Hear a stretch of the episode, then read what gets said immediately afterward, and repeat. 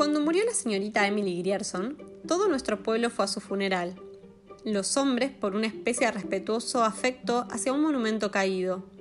Las mujeres, sobre todo, por la curiosidad de ver el interior de su casa, que nadie, excepto un viejo criado, mezcla de jardinero y cocinero, había visto por lo menos en los últimos diez años. Así inicia Una rosa para Emily, cuento escrito por el poeta, narrador y guionista estadounidense William Faulkner.